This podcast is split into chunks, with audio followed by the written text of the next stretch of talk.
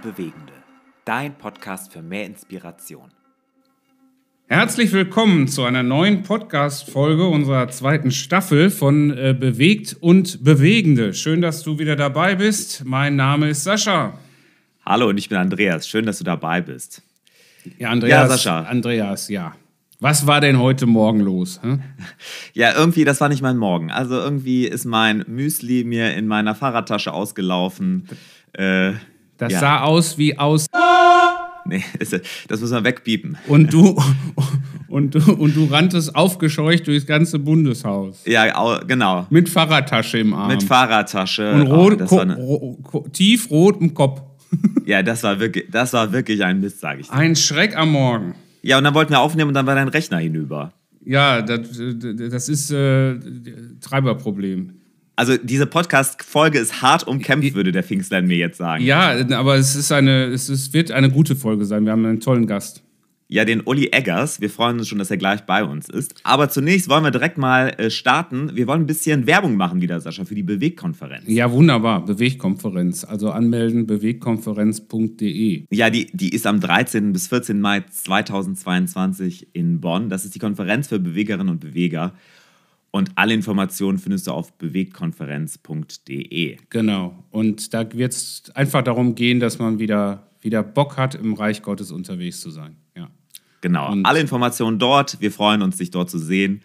Ähm, wird eine spannende Zeit. Ja, genau. Äh, vielleicht machen wir mal eine, wieder eine Rubrik, die wir schon lange nicht hatten.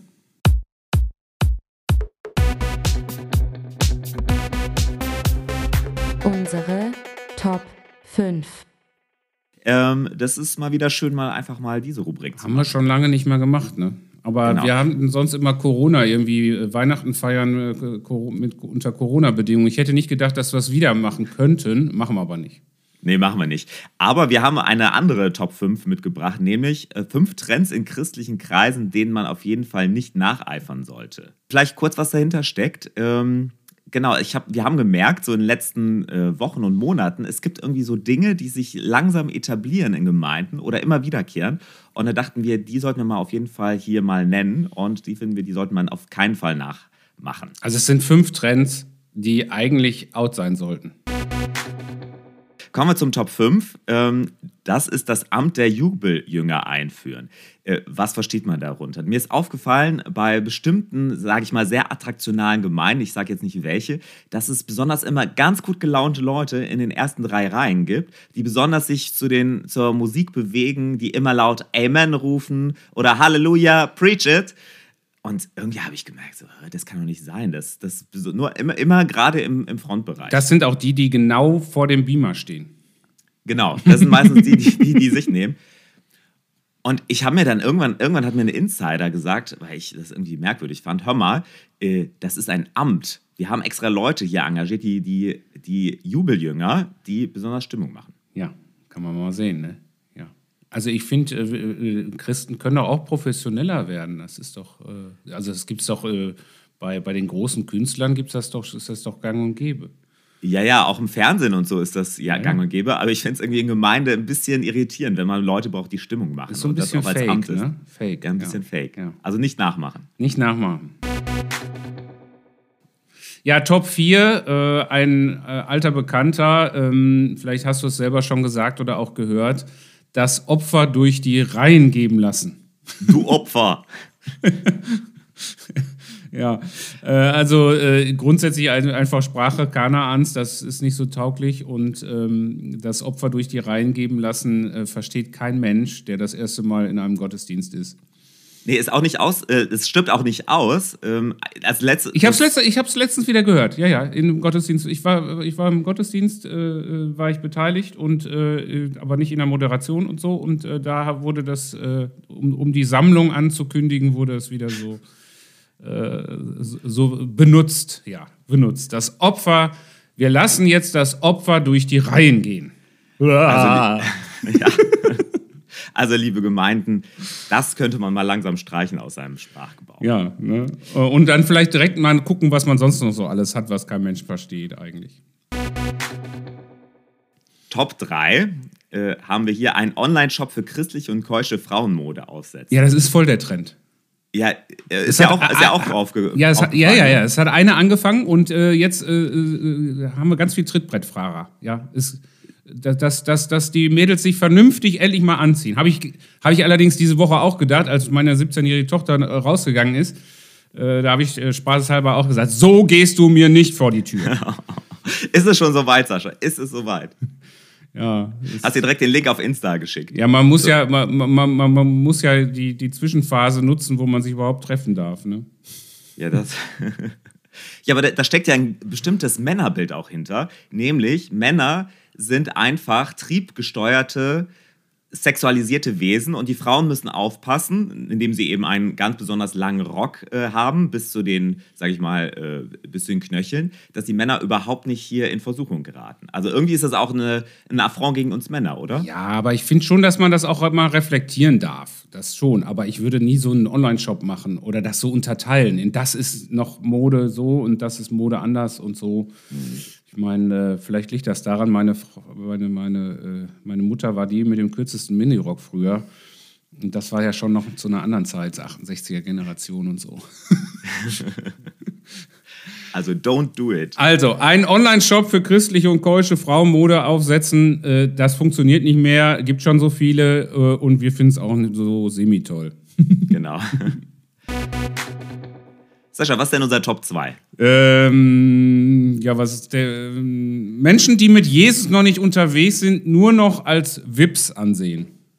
Ja, das ist irgendwie auch so eine komische. Also ich habe das auch mal gar nicht verstanden, immer mit diesen Vips auf Instagram und so weiter, bis ich verstanden habe, äh, very important persons sind hier Leute, die man bekehren soll. Und so werden sie auch angesehen. Also es geht gar nicht mehr um Beziehung, sondern es geht darum, hey, das sind unsere Vips, die müssen wir jetzt bekehren. Ja, das kommt so auch so ein bisschen von äh, 42 Tage für meine Freunde. Da gibt es das auch. Da gibt es so VIP-Karten und sowas. Äh, das habe ich ja mit selber äh, gebaut für die FEG auch und ähm, war daran beteiligt. Ähm, ich finde das grundsätzlich nicht schlecht, aber eben nicht nur. Also grundsätzlich diesen Gedanken, hey, das sind die wichtigen Menschen, die Jesus Christus noch nicht kennen. So, und äh, das finde ich erstmal als Grundgedanke total gut. Aber es wird oft so als Bekehrungsobjekt reduziert. Ähm, also VIP gleich Bekehrungsobjekt. Und das Genau. ist halt schief. Das ist halt viel zu einseitig und äh, da wird nicht echte Beziehung gelebt. Und äh, dann fragen sich natürlich alle äh, Nachbarn dieser Welt, äh, ach, ist schon wieder äh, pro Christ. Mein Nachbar lädt mich jetzt schon wieder vor zum Grillen ein. Das ist doch immer eine Woche vor pro Christ der Fall. Und sonst nie. Also ja, das funktioniert halt so nicht. Das merkt Genau. jeder. Genau. Genau. Also äh, von daher, äh, ja, es ist auch noch dein Nachbar. Es ist nicht nur, es ist nicht nur ein VIP. Kommen wir zu unserem absoluten Top 1. Und das ist sicherlich auch ein Ding, was gerade jetzt in Corona entstanden ist. Nämlich sich auf der Couch gemütlich machen und nur noch Online-Gottesdienste schauen. Das ist irgendwie so ein Trend und das merkt man auch jetzt in den Gemeinden irgendwie, oder? Ja, wie ist das denn bei dir? Äh, Bei mir persönlich, ja, ich gehöre auch, da muss ich mir ja an meine eigene Nase fassen, ich gehöre ja auch zu diesen Couch-Guckern, beziehungsweise ähm, Es ist sau bequem, oder? es ist saubequem, man muss nicht mehr um 11 Uhr oder 10 Uhr oder 9.30 Uhr irgendwo sitzen, sondern man kann es auch sonntags abends im Bett gemütlich machen, da kann man den Andy Stanley gucken und man fühlt sich richtig verbunden mit der Gemeinde, 10.000 Kilometer weiter. Aber nee, gerade das nicht. Gerade das, das, das, das Tolle ist ja, dass du dich über all die Kleinigkeiten nicht ärgerst, die wir hier gerade auf, äh, aufführen. Ja, ähm, dass, äh, keine Ahnung, ähm, vielleicht dies oder jenes nicht gut klappt. Das, das ist ja auch immer so, dass man einen gewissen Anspruch hat als Mitglied einer Gemeinde und dann ist man eng verbunden mit der Ortsgemeinde und dann lebt man und fiebert man mit. Und äh, so online hast du so eine gewisse Grunddistanz. Ja, so. Äh, und äh, dann guckst du dir mal an, wie machen die das? ja, genau. Und dann schreibst du hinterher deinem Pastor, schreibst du, dass du das auch so haben willst, wie, wie äh, in dieser 10.000 Mann Gemeinde. Ja, ja. Hm. Was natürlich nicht funktioniert, was ni- nicht funktioniert. Ja, ja. Also das Aber ist, das ist schon anspruchsvoll äh, für, für, für uns als Pastorinnen und Pastoren. Äh, plötzlich konkurrierst du mit der ganzen Welt. Genau. Ja. Und das kann ja nicht funktionieren. Äh, Nee, geht nicht. Gemeinde ist ja lokal. Nein, das lokal. geht gar nicht. Geht gar nicht. Und, auch es geht irgendwie gar nicht so, sich irgendwie berieseln zu lassen. Oder immer wieder, äh, du sprichst ja immer von diesem Auto, was 20 Liter verbraucht. ne? Manchmal sind wir so äh, Christen äh, immer nur Input, Input, aber irgendwie das Christen, das christliche Leben findet irgendwie eigentlich von Gottesdienst zu Gottesdienst eigentlich statt, ne? Ja, und was ist denn überhaupt ein Gottesdienst? Ist ja nicht jetzt ein Hauskreis, äh, wo ich, was weiß ich, mein nicht christlicher Freund dabei ist und schlaue Fragen stellt, über die ich erstmal selber wieder merke, was, äh, was heißt, Kind Gottes zu sein. Ist das nicht auch Gottesdienst? Ist das, also, ja, dient mir nicht da auch Gott? Also, das ist ja mein Verständnis. Ähm, also von daher, pff, ja. Ähm, aber grundsätzlich, äh, ich glaube, da gibt es auch wenn sich das wieder normalisiert, auch wieder, äh, wieder einen Weg zurück, äh, weil ich sag mal, es ist halt nur sehr einseitig, sehr predigtzentriert, wenn ich mhm. digital sowas verfolge. Und äh, diese Erfahrung, dieses Miteinander untereinander, wir sind halt soziale Wesen. Ich glaube, mhm. das, äh, das wird dann auch kommen wieder. Ja. Genau. Auf der anderen Seite sind wir auch dankbar, dass es diese technischen Möglichkeiten gibt. Und auch viele Leute sind ja in Corona durch diese Online-Gottesdienste auch zur Gemeinde gekommen. Also ich bin immer erstaunt, wenn ich mal im Gottesdienst dann tatsächlich sitze, wer da alles Neues sitzt. Und dann frage ich, wo kommst du her? Ja, ich habe den Online-Gottesdienst gesehen. Ähm, wurde, ich wurde eingeladen von meinem Nachbarn. Richtig, richtig. Das ist, äh, das ist schon so, dass Leute dann die Möglichkeit haben, mal zu gucken, ach, so läuft das da. Das finde ich ja ganz interessant. Ähm, so was man sonst versucht über Fotos, über Insta oder so zu transportieren, so passe ich dazu, ne? Äh, ist das irgendwie passend, dass man sieht, wie ziehen die Leute sich an und so. Das ist sicherlich wichtig für jemanden, der es nicht gewohnt ist, in einen Gottesdienst zu gehen, vorher ein Gespür dafür, dafür zu kriegen. Was ist das denn überhaupt, wo ich da hingehe? Und dafür ist das sicherlich hilfreich. Ähm, man muss gucken, wie man äh, die Menschen dann vielleicht auch wieder in Gemeinschaft führt. Und da ist, finde ich, das Spielfeld ja recht breit. Da kann ich ja sehr kreativ sein, was das dann bedeutet. Also ich finde, da sollten wir auch nicht einseitig unterwegs sein, sondern äh, einfach mit viel Kreativität. Aber ja, vielleicht wird unser Gast uns da auch noch mal ein paar Gedanken mitbringen. Genau, wir sind gespannt. Gleich geht's weiter das waren unsere Top 5. Fünf Trends in christlichen Kreisen, denen man auf jeden Fall nicht nacheifern sollte.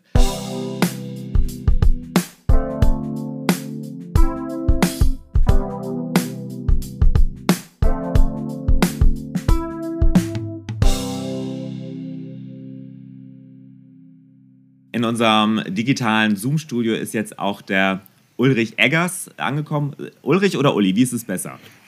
Aber ich glaube, die, die Beziehungsleute sagen Uli. Ulrich dann fremdlich immer ein bisschen. Okay, gut. Gut, dann sage ich mal Uli. Herzlich willkommen, Uli. Schön, dass du da bist. Ja, gern. Ja, wir haben zum Anfang unseres ähm, Talks mit dem jeweiligen Gast auch immer eine Vorstellung und du kannst uns ja sagen, ob wir richtig recherchiert haben oder nicht. Kannst du kurz äh, dann äh, reingrätschen, wenn irgendwas falsch ist oder du etwas ergänzen möchtest. Auf jeden Fall haben wir ein bisschen äh, da was zusammengesucht. Also geboren bist du in Bremerförde. Ich muss nochmal nachgucken, wo das ist. Das ist im Norden von Niedersachsen. Als jüngster Sohn des FEG-Pastors Wilhelm Eggers. Und kleiner Fun-Fact an dieser Stelle: wirklich drei wichtige Personen dieser Welt feiern am gleichen Tag Geburtstag. Das ist einmal Uli Eggers, Andreas Scholz, meine Person, und der ehemalige US-Präsident Bill Clinton. Wow, das wusste ich nicht. Ja, also wir drei feiern immer Geburtstag. Ich denke auch immer an euch Wahnsinn. beide. Ne? Mensch, das erklärt manches ja, genau. Also das, das scheint irgendwie der, der äh, das Datum scheint wirklich sehr ähm, ja, prominent zu sein. Genau. Verheiratet bist du mit Christel seit 42 Jahren, wenn ich richtig gerechnet habe. Ihr habt vier erwachsene Kinder und aktuell seid ihr in Cuxhaven wohnhaft. Ein Kind ähm, im Himmel schon. Also wir haben fünf Kinder, aber das erste ist gleich nach der Geburt gestorben, vier Tage. Okay. Mhm. Okay. Mhm. Du bist Theologe, also es ist, ist nicht einfach, dich zu fassen, deswegen ich mache mal eine Auflistung. Ähm, du bist Theologe, Pastor, Redakteur, Autor, Geschäftsführer, Verlagsleiter, Gründer diverser Zeitschriften äh, und Kongresse, Veranstaltungen. Du hast eine Lebensgemeinschaft gegründet. Man könnte dich auch als Beweger der deutschen christlichen Szene bezeichnen. Dann bist du im Hauptvorstand der Deutschen Evangelischen Allianz, Vorsitzender von Willow, Mitglied im Lausanner Leiterkreis, aktuell Ruheständler. So seit ungefähr Oktober wurdest du, glaube ich, verabschiedet aus dem SCM aus dem Verlagswesen. Und dort warst du tatsächlich auch 42 Jahre. Also das, da gibt es irgendwie eine Korrelation zwischen deiner Ehe oder beziehungsweise der Beginn deiner Ehe. Äh, genau. Uli, äh, stimmt das soweit? Haben wir irgendwas vergessen? Möchtest du das ergänzen? Ja, das stimmt. Ich meine, das stimmt insofern nicht ganz. Ich bin noch mit einem halben Job angestellt in der SCM. Ich mache ja noch das Magazin Aufatmen. Das ist jetzt einfach nur Spaß, äh, weil das ist, da ist nicht mehr so viel Druck drauf. Bis zum nächsten Sommer bin okay. ich dann noch Redakteur. Von daher nur halber Ruheständler. Und da ich ja viel in Ehrenämtern rumhänge, hat sich auch der Acht-Stunden-Tag noch nicht verändert. Da Okay. Warten wir innerlich immer so ein bisschen, aber manchmal gehen wir einfach nachmittags raus äh, und haben gar kein schlechtes Gewissen dabei. Das ist schon mal ein ganz neues Gefühl. Okay. Und was auch noch nicht stimmt, das ist dies, ich ja, ich bin sicherlich ein bisschen auch Theologe, in dem Sinne, dass ich acht Semester Theologie studiert hatte an der Universität Hamburg. Aber ich bin ein abgebrochener Student. Ich habe dann okay. nach acht Semestern hingeschmissen äh, weil ich da parallel schon im Bundesverlag arbeitete und habe dann ganz auf Bundesverlag gesetzt. Also insofern habe ich eigentlich nichts wirklich mit Abschluss gelernt. Das ist ja schon mal ganz interessant. Okay, spannend. Ja, was wir bei dir nicht, also das ist das erste Mal, dass wir nicht irgendwie was groß gefunden haben, was du machst, wenn du nicht arbeitest ähm, und nicht vielleicht Familie, sondern also Hobbys oder so. Ähm, normalerweise finden wir immer irgendwo was im Netz, aber das ist äh, uns diesmal schwer gefallen. Was, was machst du gerne? Was ist so das, der Ausgleich für dich? Was tut dir gut? Jetzt sag nicht Bücher lesen. Ja, das wäre vielleicht schon auch gar nicht schlecht, Bücher lesen zu sagen, weil die Leute wahrscheinlich erwarten, dass ich jetzt zu Hause als Verleger äh, ständig christliche Bücher rumwälze und so mich tief in Kommentare vertiefe. Tatsächlich lese ich zu Hause, aber wirklich, also ich lese gern, ne? das muss man wirklich dazu sagen. Ich bin ein, ein Liebhaber, aber lese fast nur säkulare Bücher äh, einfach querbeet, das äh, ganz verrückte Mischung, weil mich einfach sehr, sehr vieles interessiert. Das ist wahrscheinlich so die journalistische Ader an mir. Aber richtig äh, im Sinne von, was machst du, wenn du nichts machst, ist wirklich, wir leben hier oben hier an der Nordsee. Das ist ja auch so eine spezielle Geschichte. Dazu kann man auch ein bisschen mehr erzählen. Und das nutze ich schon wirklich. Ich bin gerne einfach mal draußen am Wasser, also einmal am Tag als Cuxhavener muss man immer einmal hinter den Deich gucken, ob das Wasser noch da ist, sagt man hier so. Und äh, es ist meistens da und das ist schön. Und äh, ich, ja, wie soll ich das sagen? Das, was ich, ich bin ein Sammler. Tatsächlich sammle ich unheimlich viel im Bereich Bücher, aber auch Gemälde. Und wir haben ein sehr großes Haus. Das war mal Gottes Segen für uns, als wir hier nach Cuxhaven raufgezogen sind. Jetzt ist es so auch langsam äh, in der dunklen Seite sichtbar, nämlich wenn du 40 Jahre lang äh, nicht viel Zeit hast, dann merkst du irgendwann platzt das Haus aus allen Nähten. Jetzt muss ich aufräumen. Äh, das ist schon wow, heftig. Also jedes Buch weggeben ist ein kleines Sterben. Ja, ja, ja, das kann ich mir gut vorstellen. Ja, bevor wir ähm, dann noch ein bisschen näher darauf eingehen, hast es schon erwähnt, äh, Cuxhaven, auch äh, deine Zeit, äh, Studienzeit. Äh, vielleicht äh, führen wir noch ein kleines Spiel, damit die Hörerinnen und Hörer dich noch ein bisschen näher kennenlernen. Ähm, genau. Der Andreas hat da was vorbereitet. Genau, wir haben da ein kleines Spiel mit unseren Gästen immer äh, zu Beginn, jetzt seit dieser Staffel. Probieren wir es gerade aus. Also, wir wollen dir gerne 20 Begriffspaare vorstellen und du musst ganz spontan einfach sich, dich für einen der beiden Begriffe entscheiden. Mhm. Also, wenn es gar nicht geht, kannst du auch sagen weiter. Und wir versuchen das Ganze nicht zu kommentieren und du auch nicht. Und ähm, das würden wir einfach mal machen. Sollen wir machen? Einverstanden? Gerne, ja. Okay. Fangen wir äh, mit dem ersten Begriff oder starten wir mal das Ganze. Kaffee oder Tee? Kaffee. Stille oder Trubel? Ja, durchaus Stille. Norddeutschland oder Süddeutschland? Norddeutschland, sehr klar. Insta oder Facebook? Facebook, aber auch nur wenig. Europa oder Amerika? Europa. Großveranstaltung oder Kleingruppe? Ja, Großveranstaltung ist wohl ehrlicher. Buch oder E-Reader? Buch. Zeitung oder Zeitschrift? Ja, beides. Also was soll ich da sagen? Weil, hey, ich lebe von Zeitschriften und Zeitungen lese ich aber auch jeden Tag. Also, also weiter. weiter, ach genau, ja. Telefonieren oder E-Mailen? Mail. Auto oder Zug? Auto. Deep Purple oder Led Zeppelin? Wenn überhaupt, dann Deep Purple. Frei oder Kosse? Frei. Feiert Jesus oder feiern und loben? Feiert Jesus. Witten oder Holzgerlingen? Witten, da habe ich natürlich seit 1979 äh, mehrheitlich gearbeitet und das hat äh, eine Riesenbedeutung für mich. Schokolade oder Chips? Schokolade, aber darf ich nicht mehr. Ich habe Diabetes 2 und da muss ich aufpassen. Lerche oder Eule? Lerche. Tagesthemen oder Heute-Journal? Tagesthemen. Weihnachten oder Ostern? Weihnachten. Kommune oder Eigentumswohnung? Boah. Wenn, dann eher Eigentumswohnung. Vergangenheit oder Zukunft? Zukunft. Ja, danke schön. Das, das waren schon die 20 Begriffe. Ja, super, danke. Sehr spannend. Sehr schön, Danke ja. dir. Muss man auch selber nochmal überlegen. Ne? Ja, du, Ja, erwähnt, du erwähntest es vorhin schon. Ähm, du hast in Hamburg Theologie und ich glaube auch Geografie studiert, richtig? Ja. Das hat was damit zu tun, dass ich, ich bin ja Gemeindekind, Pastorenkind, habe immer so gedacht, boah, Gemeinde ist super. Äh, Pastor sein ist auch nicht schlecht, aber ich habe mich immer als zu großen Sünder empfunden und habe dann so gedacht, du wählst das Beste von beiden Welten. Lehrer haben gute Verfügungszeit nachmittags und in den Ferien. Ich weiß, dass ich mich jetzt mit denen anlege. Äh, aber ich, so habe ich es viel erlebt bei Leuten in der Gemeinde und habe dann gedacht, nee, Pastor, das reicht nicht, da bist du nicht fromm genug, aber Lehrer, das könnte hinhauen. Gemeinde liebst du und dann kannst du richtig ranklotzen. Ja Sascha, hat- bei dir irgendwie genau umgekehrt, oder? Ja, nee, ich habe das äh, ja ein bisschen anders, das System. Ich habe zuerst Lehramt studiert, auch Geografie Ja, guck. äh, Ja. und dann Biologie und habe dann aber nochmal Theologie studiert. Also ich habe äh, mir richtig Zeit gelassen, Ja, ähm, während du schon richtig dann angefangen hast zu arbeiten. Denn du hast ja dann eben schon erwähnt, du hast äh, das abgebrochen und bist dann, hast dann das Jugendmagazin Punkt ja gegründet.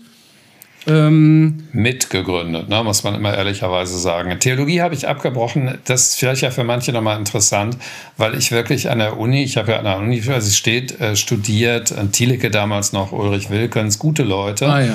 Aber trotzdem war äh, Theologie an der Uni einfach ein Schock für mich, weil ich, naiv wie ich war, irgendwie gedacht habe, Universität ist so ein bisschen Fortsetzung wie Gemeinde. Äh, Du machst gute Sachen und da sind fromme Leute und dann lernst du richtig. Und das ist natürlich einfach der Schock meines Lebens gewesen. Das war halt einfach sehr, sehr, sehr, sehr akademisch, sehr weit weg. Von daher dann schnell irgendwas machen, was sozusagen Leute bewegt, weil das kommt von der Gemeinde her, war eigentlich mein großes Ziel. Menschen bewegen, äh, Leute verändern, Gemeinde verändern. Und das kannst du gut mit einer Zeitschrift zum In der damaligen Zeit war das so. Ja, ja, ja. Äh, Ich habe es noch gelesen. Äh, Wir sind ja ein bisschen, ein klein bisschen unterschiedlich. Ich habe Punkt noch, das war so die äh, erste, meine erste Verbindung zu überregionalen christlichen Impulsen, sage ich mal. Ja. ja, genau. Und äh, ja, Ku- Kurze Zwischenfrage für die, die äh, ein bisschen jünger sind hier. Ist das, ist das quasi der, das Vorgängermagazin von der Dran? Ist das das? Genau, es ist das Vorgängermagazin von der Dran und es hat so ein bisschen, also wir haben das damals ja aus dem Flüger aufgebaut, das war ja eben schon das FEG Jugendmagazin, äh, feine Zeitschrift, aber dann irgendwann in der Krise ging zurück, dann haben wir es breiter aufgestellt in Richtung auf die anderen Jugendverbände auch.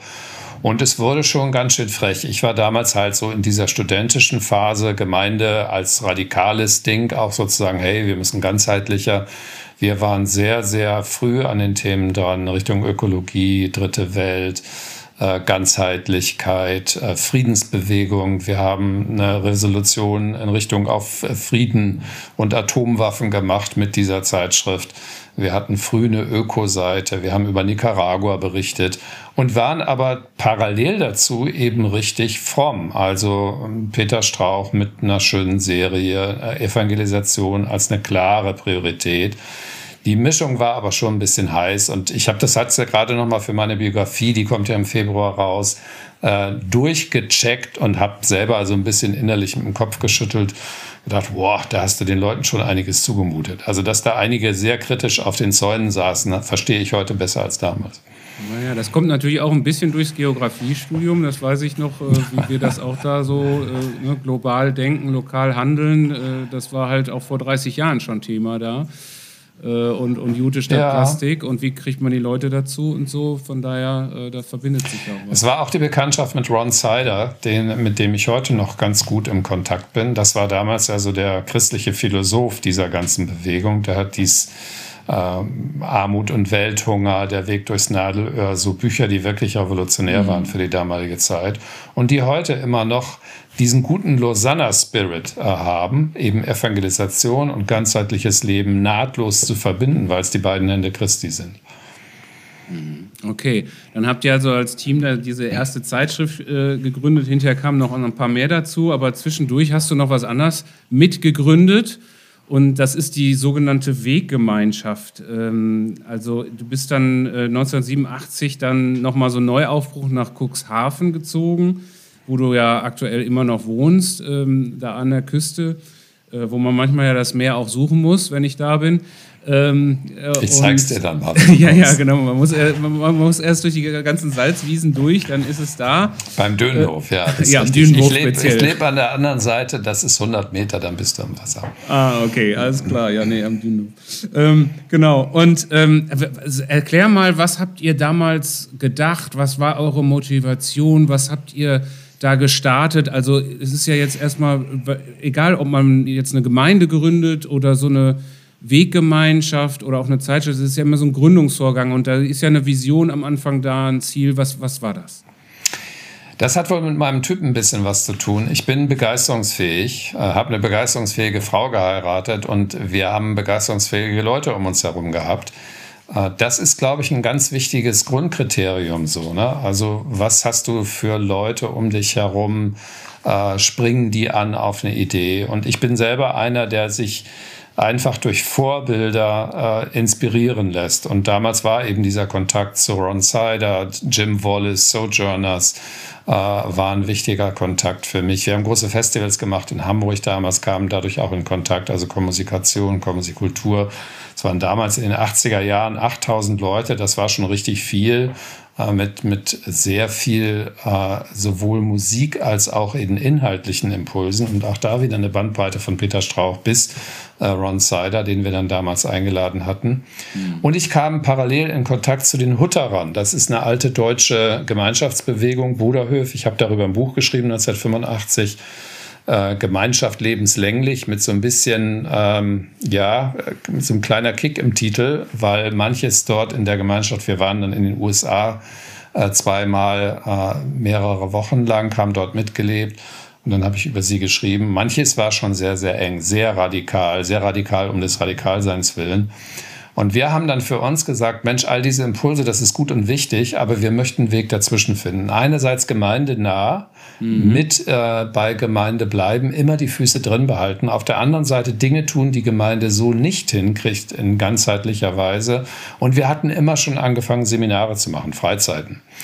Damals als Punktfreizeit oder sowas. Und da haben wir auch dasselbe getan, sozusagen evangelistischer Einsatz plus ein Hungertag, äh, dritte Weltbankett, äh, wo du deinen Platz zugelost kriegst und entweder nur eine Dose mit Milch hast oder sowas und ein anderer ein schönes Barthähnchen neben dir. Das haben wir live gelebt oder einen Tag als, als Freizeitteam, 50 Leute, die dann raus in die Landschaft mussten, um sich selbst zu ernähren äh, um irgendwas zu sammeln ja. oder sowas, weil wir die Hunger nachempfinden wollten. Und diese Mischung aus beidem, das hat A, Leute inspiriert und hat uns selber auch gut getan. Dann kam diese Idee, Mensch, wenn wir doch Seminare machen, äh, wenn wir Freizeitarbeit von der Gemeinde her gut finden, könnte man nicht irgendwie ein Haus finden. Dann haben wir angefangen, für ein Haus zu beten.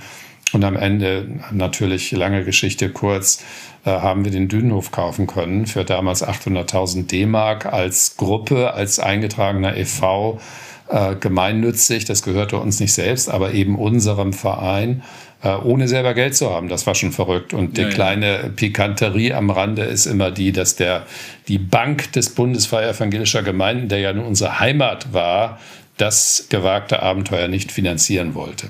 Das war denen zu riskant. Nee, das, das war eine Hochrisikoanlage. Genau, Hochrisiko. Aber dann hat es die örtliche Bank hier gemacht, von, zu der hatten wir durch die Gemeinde gute Beziehungen, die kannten uns hier und da war mehr Vertrauen da dann. Ja, also äh, mittlerweile äh, äh gibt es natürlich hohe Auflagen, aber Äh, die SKB ist sehr gut in der Finanzierung von, von Gemeindebauvorhaben und so weiter. Da gibt es, ja. glaube ich, kaum, kaum eine Bank, die so eine Kompetenz hat, sowohl bei architektonischen Sachen, alles aus einer Hand.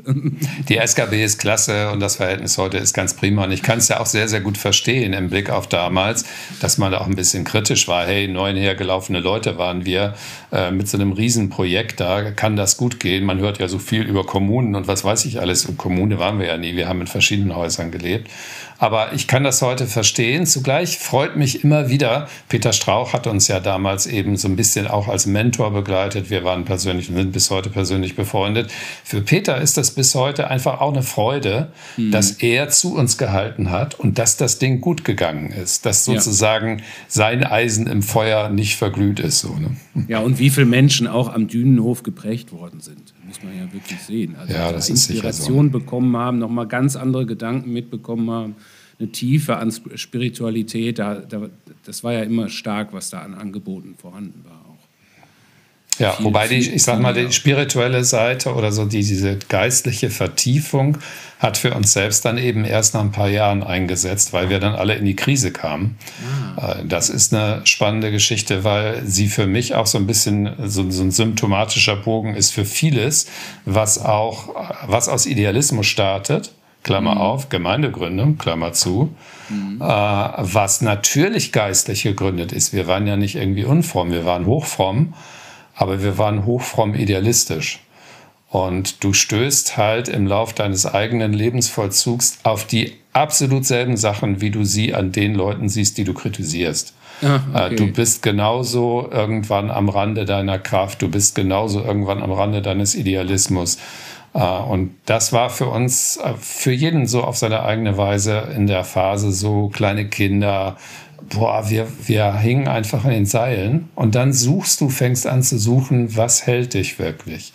Äh, woraus lebst du wirklich? Und da kam für mich dann äh, dieser Bezug, das war dann auch diese Phase, in der ich dann später Aufatmen gegründet habe, äh, zu sagen, wir müssen leben aus der direkten Begegnung mit Gott. Wir brauchen dies, auch wenn es natürlich, das ist eine Chiffre, das ist ja unverfügbar ich kann das ja nicht einfach anschalten und sagen, hey, jetzt habe ich es kapiert, äh, jetzt gehe ich in diesen Nachbarraum, äh, da hätten eigentlich alle reingehört, mach mal einfach.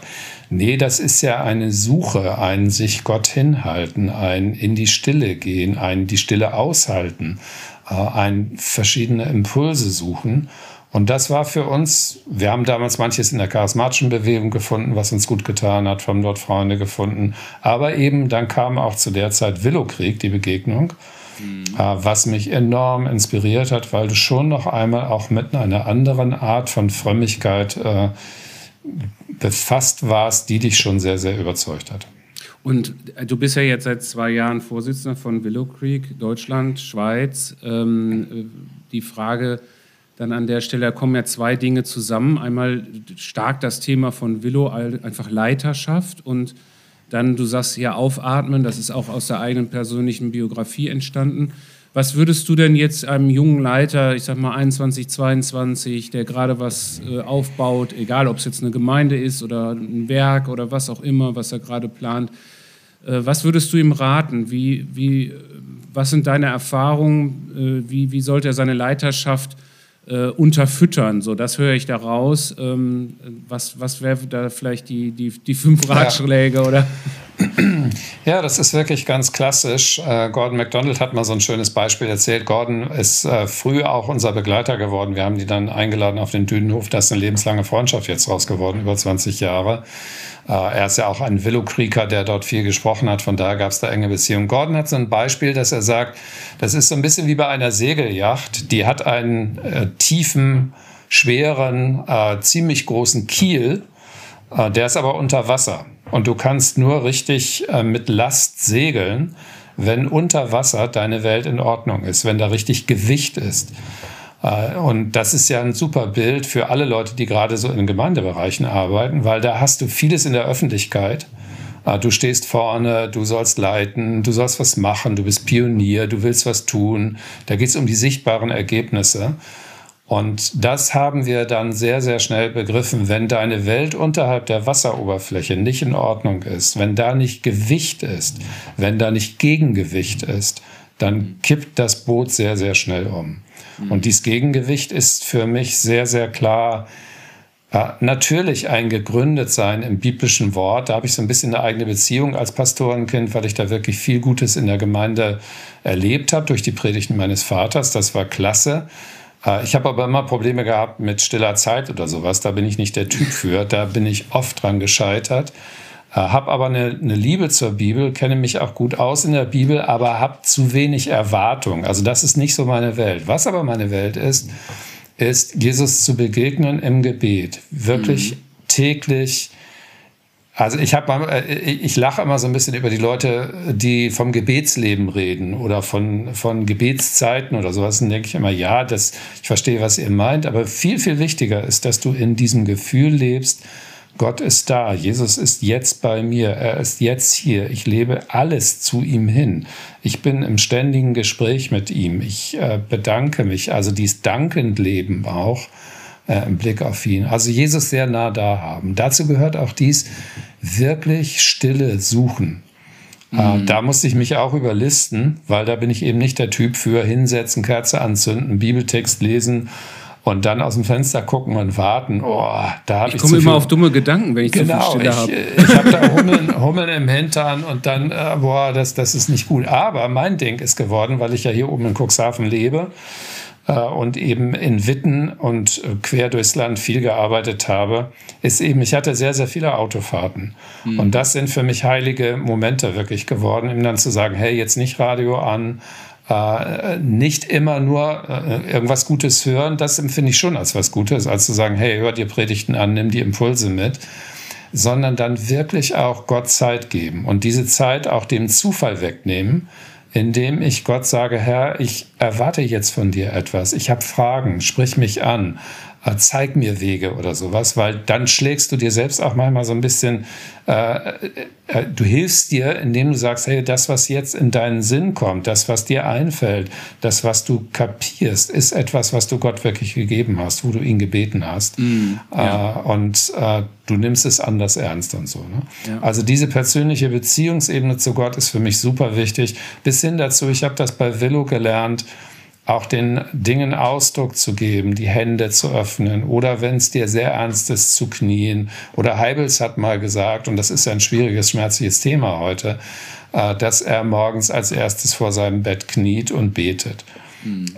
Und dies kniende Beten ist was für mich, was ich gelegentlich immer wieder tue. Und zwar, um mir selbst zu sagen, Achtung, du meinst das jetzt wirklich ernst. Ja, ja, du, ja. du willst nicht hinter deinen eigenen Willen zurück, und so. Ne? Also dies in Beziehung zu Gott leben ist für mich super wichtig. Und natürlich, mein Beruf hat enorm viele geistliche Impulse gegeben. Gute Bücher lesen, gute Sachen hören. Das ist extrem wichtig, um geistlich zu wachsen.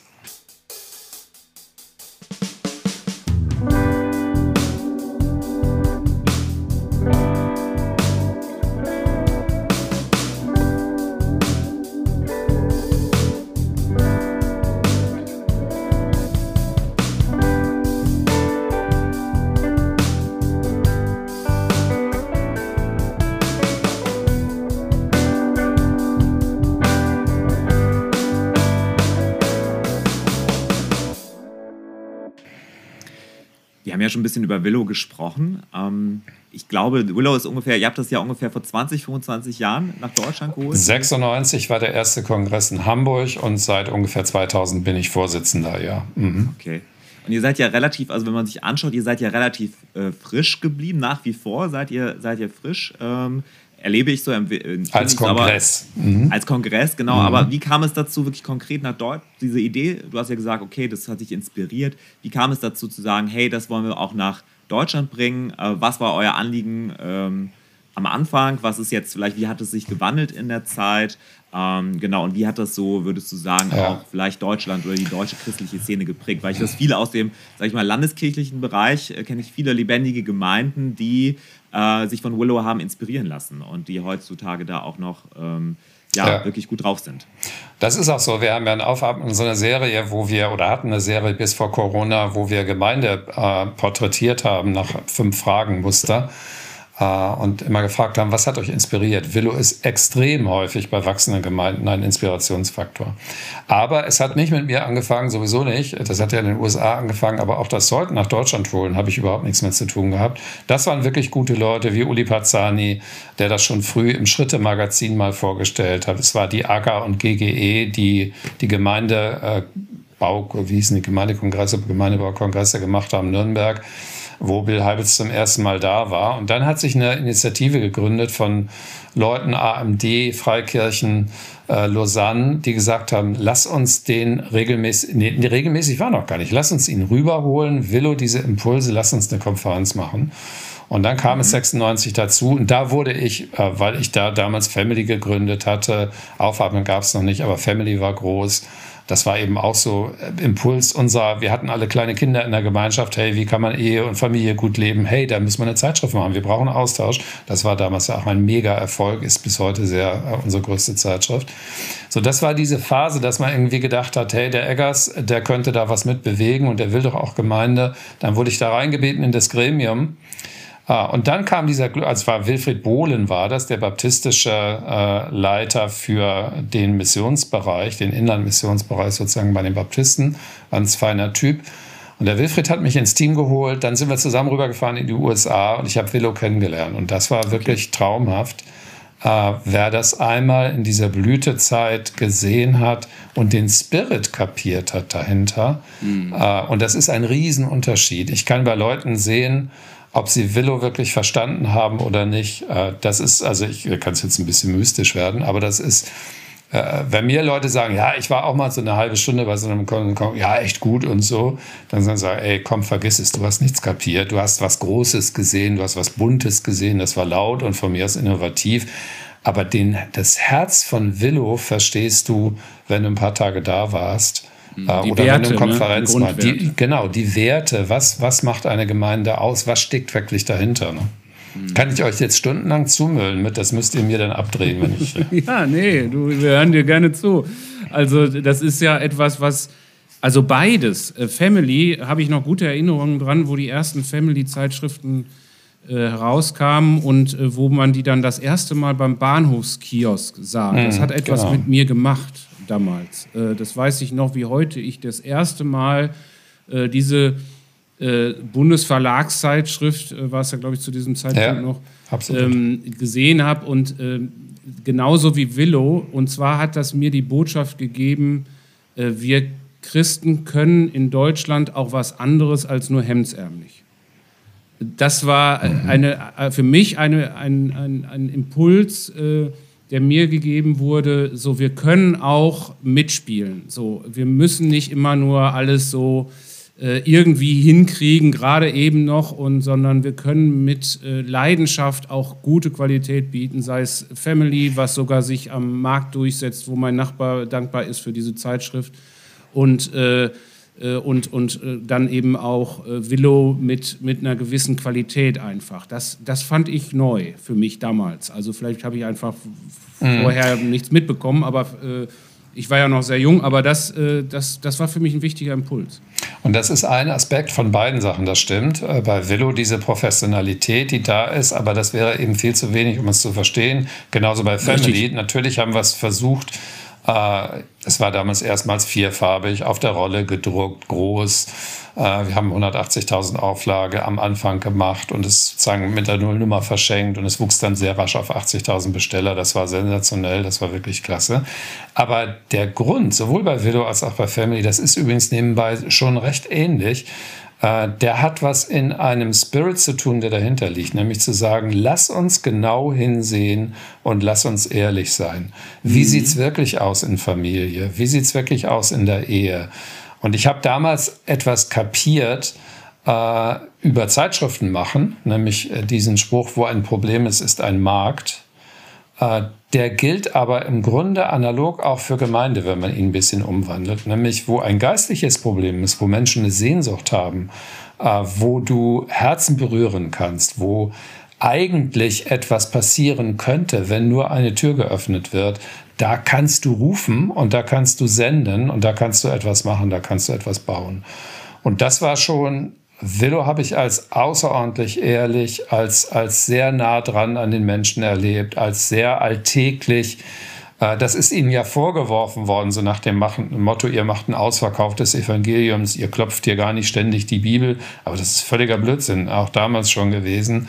Es ging sehr stark darum, was ist das Leben der Menschen, was sind die tiefen Sehnsüchte und wie geht Jesus, wie geht die Bibel damit um und was für Antworten hat sie in diese Fragen hinein, die da sind, die ich aber auch ein Stück erst entziffern muss.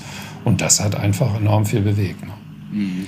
Und du, du bist ja jetzt schon relativ lange äh, im, äh, in der Leitung vom SCM gewesen, vorher Bundesverlag, ähm, dann Stiftung Christliche Medien, bist ein Netzwerker.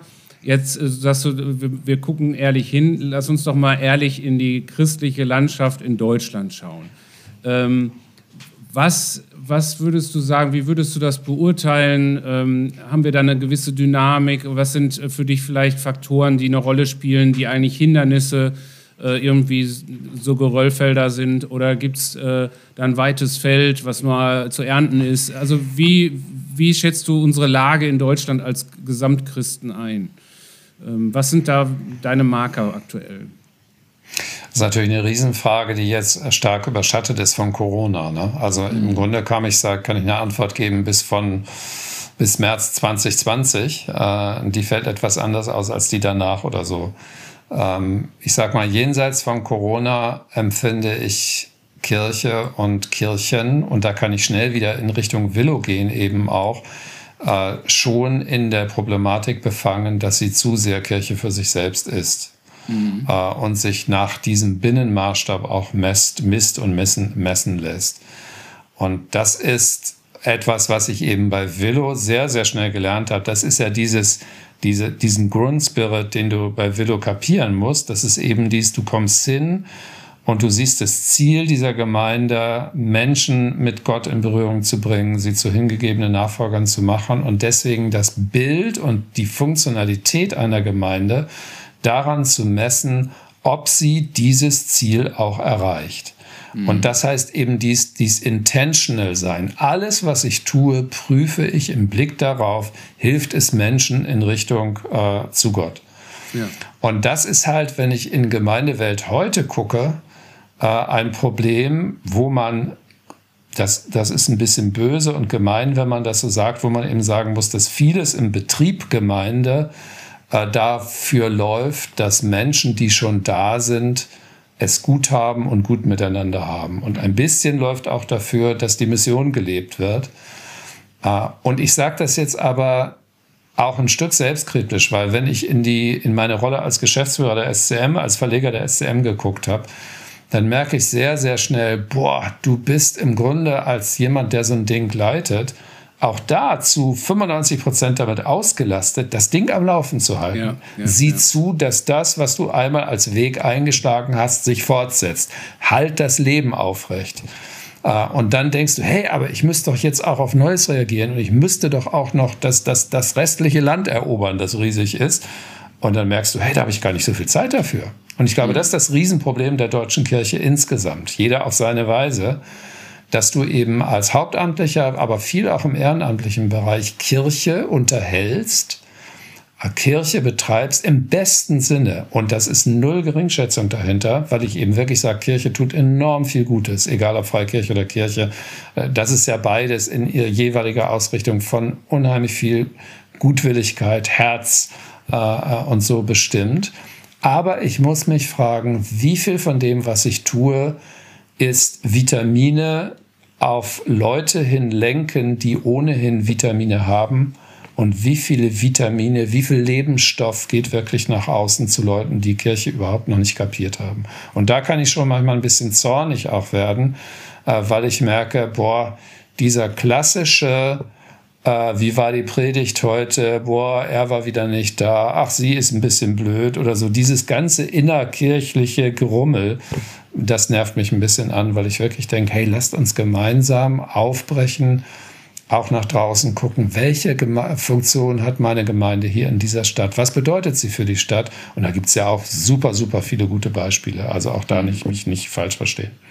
Also ich, äh, ich stelle immer fest, ähm dass das in jeder Gruppe von Menschen ganz automatisch der Fall ist, dass, dass dieses, diese Subkultur entsteht. Ja, das mhm. habe ich in meinem Mountainbike-Verein ganz mhm. genauso. Ja, also da stellen wir uns auch die Fragen, äh, die äh, jemand anders, der nicht im Mountainbike-Verein ha nicht hat. Ja, wer, wer, fährt mit zum Rennen? Warum sind die Trainer nicht da? Warum fahren wir so spät los und haben endlich genau. einen neuen Anhänger? Äh, so, und äh, die Mitgliedergewinnung ja, äh, ist äh, überhaupt gar kein Thema. Ja, so, sondern es geht um die Bedürfnisse der Menschen, die schon da sind.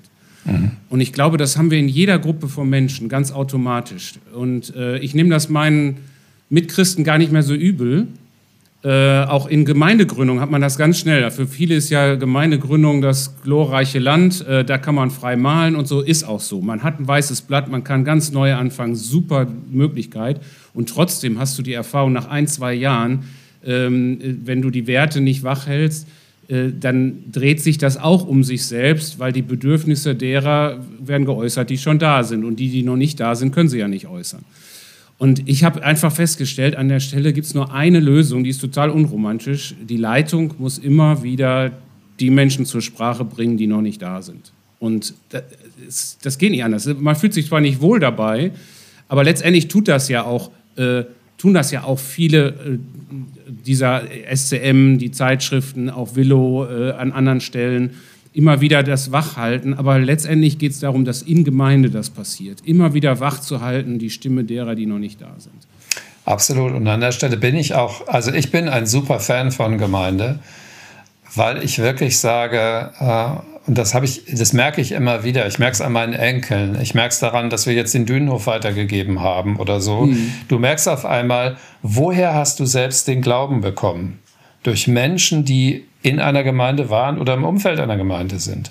Wie kannst du selber Glauben weitergeben? Ja klar, du kannst selber das eine oder das andere tun, aber zum Beispiel Kinder brauchen andere Kinder, Jugendliche brauchen andere Jugendliche. Die ja. kann ich mir nicht schnitzen. Die müssen irgendwo sein. Und das ist das Fantastische, was Gemeinde hat, dass da ein, ein vitaler Körper ist, der eine enorme Chance hat, sozusagen Kinder zu zeugen, Menschen zu inspirieren, wenn ich das als Aufgabe weiter hochsetze. Und da habe ich auch viel von Heils gelernt. Der hat, er, er ist echt ein super, super Typ und es tut mir so super weh, dass äh, er eben auch blöde Sachen gemacht hat, ganz offensichtlich, und jetzt eben da äh, hinter den Kulissen ist oder eben verschwunden ist ein Stück weit. Aber er hat super zum Beispiel dies gesagt, eine Gemeinde, die evangelisieren will, eine Gemeinde, die, die sie missionarisch ist, das ist dieser eine Wert von Gemeindearbeit, den kannst du bejahen, den kannst du wollen, aber du musst fünfmal so viel Kraft reinsetzen, um das durchzuhalten, als in alles andere. Ein guter Gottesdienst äh, oder dass die Leute irgendwie unter, unterhalten werden in einer Gemeinde, das versorgt sich ein Stück weit selbst. Das ist diese Stimme, die du sagst die in den Blick zu nehmen, die noch nicht da sind, sich auf sie einzustellen, verlangt enorme Kraft, verlangt einen Sondereinsatz. Und deswegen, hey, das äh, schätze ich bei euch in der Innenmission, das ist eure Aufgabe. Äh, und bei, bei Gemeindeneugründung oder sowas, das ist dieser spezielle Fokus zu sagen, wir wollen darauf zugehen und gut, dass es euch gibt.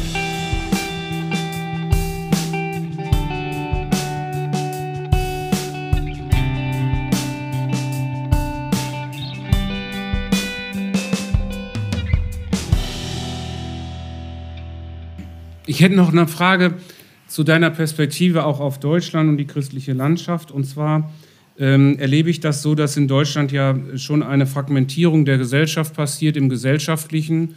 Äh, es ist polarisiert, es gibt einen Alarmismus, nicht nur bei Corona, sondern bei allen möglichen Themen. Äh, wie siehst du das? Ähm, also ich sage mal, das ist ja Grundlage, um bewegt zu sein, um eine, wir sind ja letztendlich eine Christus, eine Jesus-Bewegung. So. Und die Grundlage, um das gemeinsam zu sein, ist ja auch Einheit. Und ähm, wie siehst du das, ähm, äh, diese gesellschaftlichen Entwicklungen, siehst du die auch im, in der christlichen Landschaft? Ähm, ist das ein Hindernis oder ist das vielleicht sogar eine Chance, äh, dass Unterschiede sich entwickeln? Ähm, was ist deine Perspektive an der Stelle? Die Gesamtsituation macht mir schon Riesensorgen. Das ist vielleicht das, was wir jetzt in dieser Corona-Zeit noch stärker sehen. Äh, dies Polarisierende, was wir stark auch in unserer Bewegung haben, auch in der missionarischen Bewegung haben, äh, dies auch ein Stück einerseits die, die, das aufklärerisch-dekonstruktivistische, wo ja auch ein gutes Anliegen dahinter ist, zu sagen, hey, lass uns genauer reingucken in die Dinge und da bleibt schon noch was, wenn wir suchen. Aber ich habe schon auch eine große Sorge, dass nach viel Dekonstruktion zu wenig Rekonstruktion da ist, zu wenig Neues wirklich passiert. Auf der anderen Seite die Gegenbewegung, die Schafe insistieren, wir dürfen da nichts preisgeben, wir müssen dabei bleiben.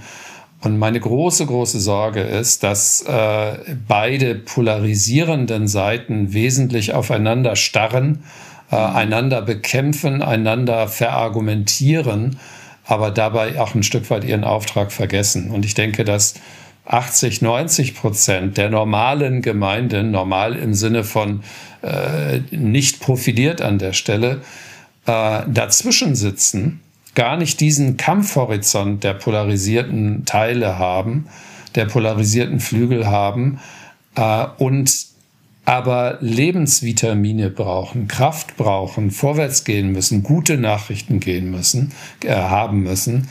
Und das macht mir schon große Sorgen. Insofern, ich, äh, ich bin ein ich habe ein sehr einfaches Gottes- und Weltbild. Wir glauben an einen Gott, den ich nicht beweisen kann, den ich nur glauben kann. Wir haben die Geschichte von Jesus und den auferstandenen Christus, mit dem ich leben will, den ich auch nicht beweisen mhm. kann. Das sind Riesenwunder. Ich hoffe auf den Himmel, ich hoffe auf ein Leben im Jenseits, aber ich kann es auch nicht beweisen. Aber das alles ist mir kostbares Gut. Und weil das kostbares Gut ist, dass ich glauben will, empfinde ich es als sehr, sehr schwierig, über Sachen wie Jungfrauengeburt oder sonst was zu streiten. Heute kriegte ich den neuen Rundbrief von der, vom MIDI, von der AMD äh, und empfand es so ein Stück weit, wie leichtfertig da mal eben Jungfrauengeburt als nicht so wichtig weggelegt wird, nach dem Motto, ja, kannst du glauben, musst du aber nicht. Wo ich einfach denke, ey, wie schade, wir sind Verwalter einer, eines Gottes, der transzendent ist, dem ich Wunder zutraue, zu dem ich bete, weil ich ihm etwas Persönliches zutraue. Ich kann hier nichts aufgeben. Aber Achtung, ich gehöre nicht zu den Kämpfern links oder rechts, sondern ich möchte einfach nur Christus im Alltag folgen. Und das heißt für ja. mich Gemeinde bauen. Das heißt für mich selber mein Bestes geben, ihm zu folgen, die ganz einfachen Dinge zu tun.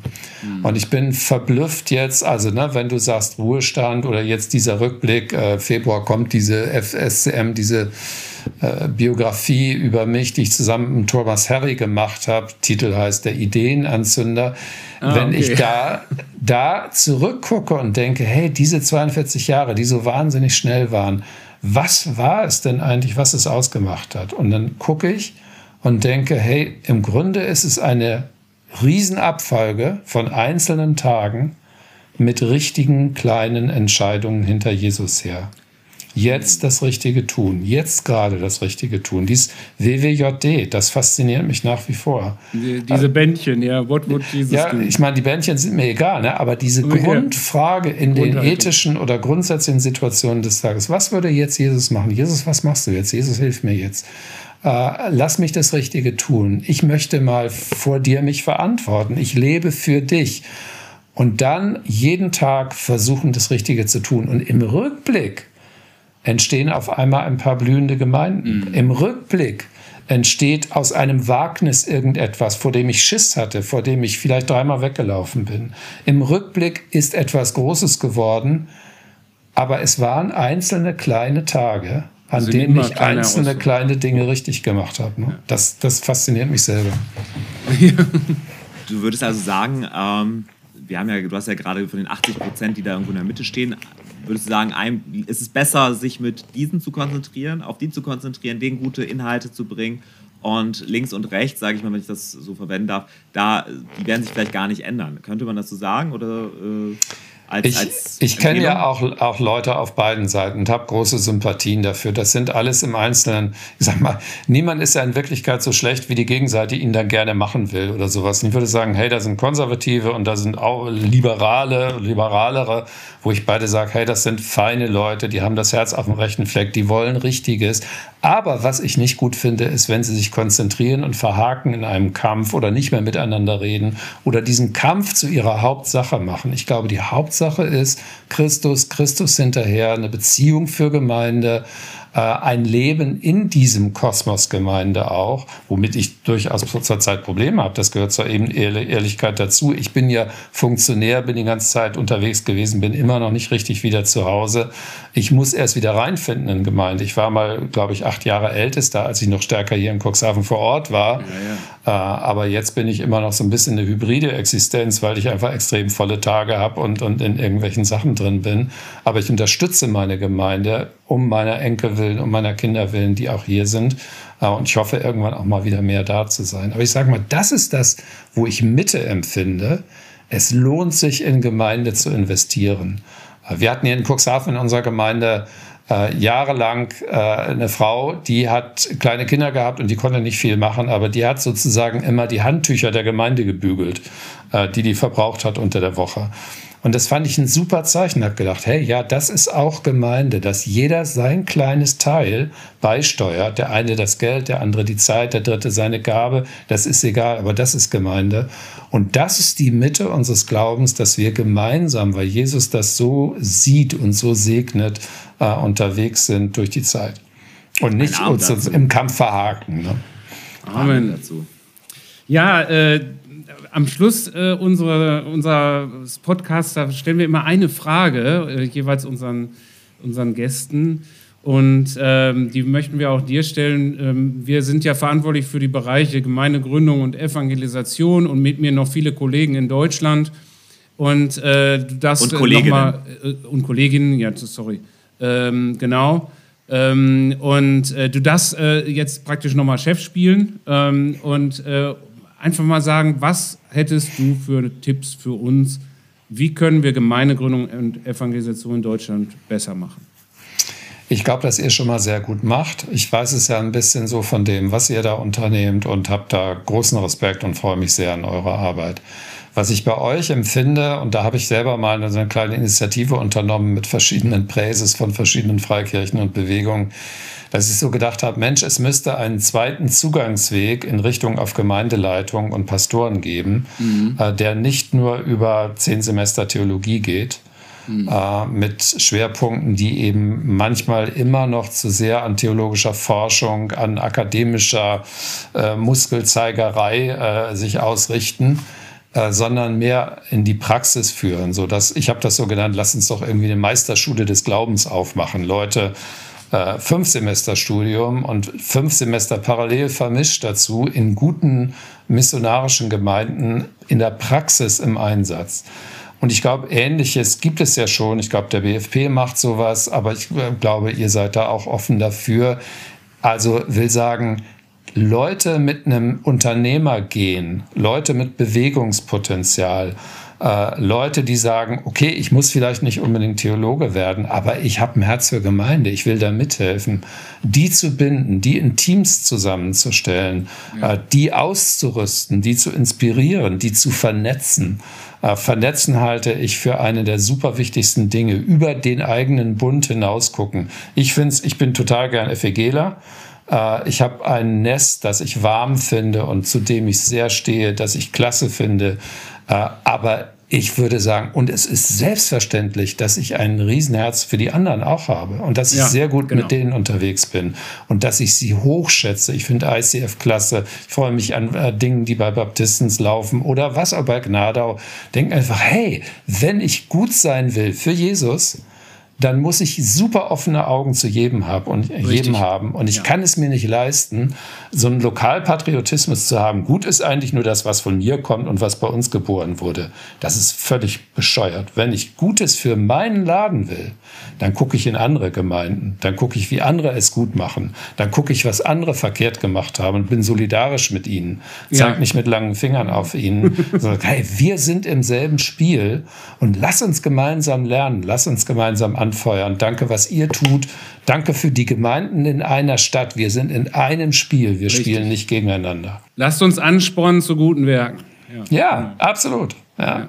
Jesus Spirit. Ich meine, das ist wirklich dies, wenn ich erst gesagt habe, dies jeden Tag mit Jesus die richtigen Dinge tun, die kleinen richtigen Dinge dann heißt es eben, hey, meinen Neid bekämpfen, falschen Ehrgeiz bekämpfen, dieses miese Ding, dass ich andere schlecht machen muss, um selber ein bisschen besser dazustehen. Mhm. Sondern zu sagen, hey, was ist Jesus Spirit? Jesus Spirit ist, einen warmen Blick auf andere zu, äh, zu senden, das Gute an ihnen entdecken, es für sich selber einsetzen, demütig rangehen an die Dinge und das heißt eben auch lernbereit zu sagen, boah, du hast gedacht, du kannst da schon was, aber hey, der ist einfach besser. Lern von ihm. Das ist okay. Das ist gut. Das hat, da hat Gott was in ihm gemacht, das hast du nicht. Ich bin ein ganz schüchterner Typ, würde man jetzt vielleicht so nicht glauben oder sowas. Äh, aber von daher war das für mich immer wichtig, so zu sagen, hey, du brauchst ein Stück auch ein Erkennen deiner selbst, und ja. eben auch deine eigenen Grenzen. Und deswegen ist es okay, lern von anderen, lass dir was zeigen, äh, begeistere dich dafür, das, was du nicht hast. Ah, du hast genug, aber andere haben auch tolle Sachen und mach die Augen auf dafür. Ja, mir, mir glauben die Leute auch nie, dass ich Menschenfurcht habe. du, ja, und das ist echt ein Riesenproblem. Äh, also ich bin einer, der sowas haben kann. Ich bin leidenschaftlich in den Sachen, wo ich etwas will, wo ich was bewegen möchte. Ich bin ein Willenstyp. Aber ich bin tatsächlich persönlich ziemlich schüchtern. Also nach dem Gottesdienst, boah, äh, Leute ansprechen, das ist echt nicht so mein Ding. Ich bin da total unbeholfen. Äh, meine Frau sagt dann, du könntest ja einfach mal fragen, wie geht's dir? Und dann denke ich, ja, da hast du recht. Das könntest du einfach mal fragen. Aber ich komme gar nicht so richtig auf die Idee oder sowas. Also, naja.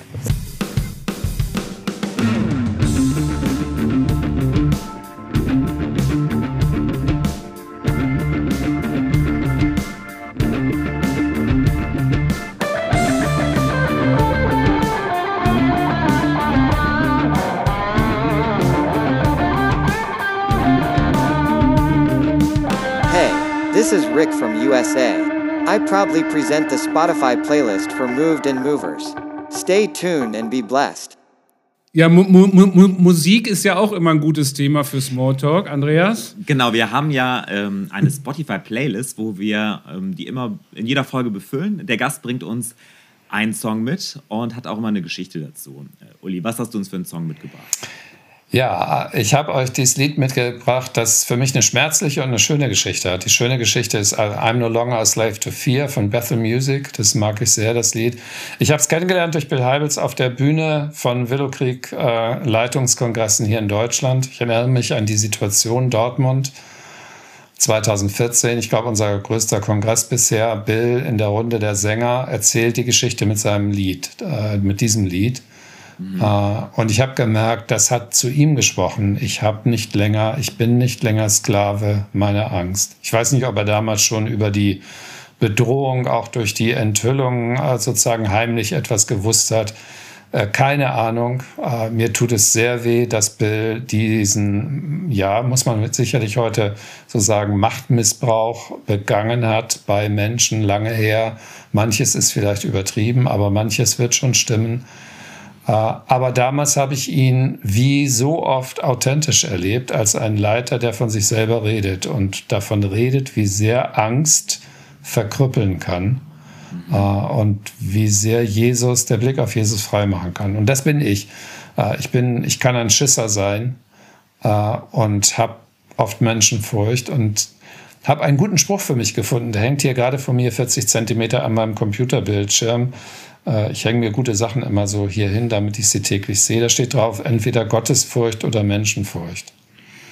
Das ist super easy, aber und super easy Sachen helfen mir manchmal, wo ich so denke, boah, damit kannst du durch den Tag gehen. Bist du jetzt im Moment, guckst du auf Gott und vertraust auf ihn oder bist du bei Menschen und wagst es nicht? Und das sagt mir was. Deswegen dieses Lied eben auch, I'm no longer a slave to fear. Und das können wir mit Blick auf Jesus ganz gut überwinden. Danke dir. Dankeschön. Sascha, was hast du uns mitgebracht? Diesmal sind wir besser vorbereitet als in der letzten Folge. Nee, ich, ich bin immer perfekt vorbereitet. Ah, immer perfekt, okay. Tu mich nicht jetzt so äh, vereinnahmen, äh, ungerechterweise. Nein, ich habe heute Morgen ein äh, Lied gehört, äh, was ich äh, einfach nett fand. Ähm, und das äh, habe ich ganz spontan dann umentschieden mich und nenne das. Das ist von Veronika Maggio, das ist eine Schwedin, eine schwedische Sängerin. Und ich höre gerne Schwedisch. Ähm, man hat ja schon mal so Ticks. Ich Die hat auch so einen typisch schwedischen Namen. die Veronika? Nee, die ist Ita halb Italienerin, Ach so, deswegen. okay. Ja, ja. Ach so. Ähm, und äh, deswegen, ich höre sehr gerne, manche Sprachen höre ich eigentlich einfach sehr gerne. Ich kann auch ein bisschen äh, Schwedisch äh, verstehen. Und das äh, Lied heißt Solen Herr Gettner. Und äh, die Sonne ist untergegangen. Und es ist so ein bisschen so ein Liebeslied und geht um Verzeihung und Vergeben und so. Ja. Ähm, aber nicht äh, so eine Big Story hinter, sondern heute Morgen das erste Mal gehört. Und ich fand's Okay, interessant. du Das ist gut. schwedischer Pop, wer sich das mal anschaut. Okay. Packen wir auf die Liste. Ähm, ich habe heute auch äh, nochmal einen Song mitgebracht. Äh, das ist von einer meiner Lieblingsband, Thrice. Das ist so Post-Hardcore-Band. Äh, ich weiß nicht, ob ihr, ob ihr solche Musik hört. Post-Hardcore.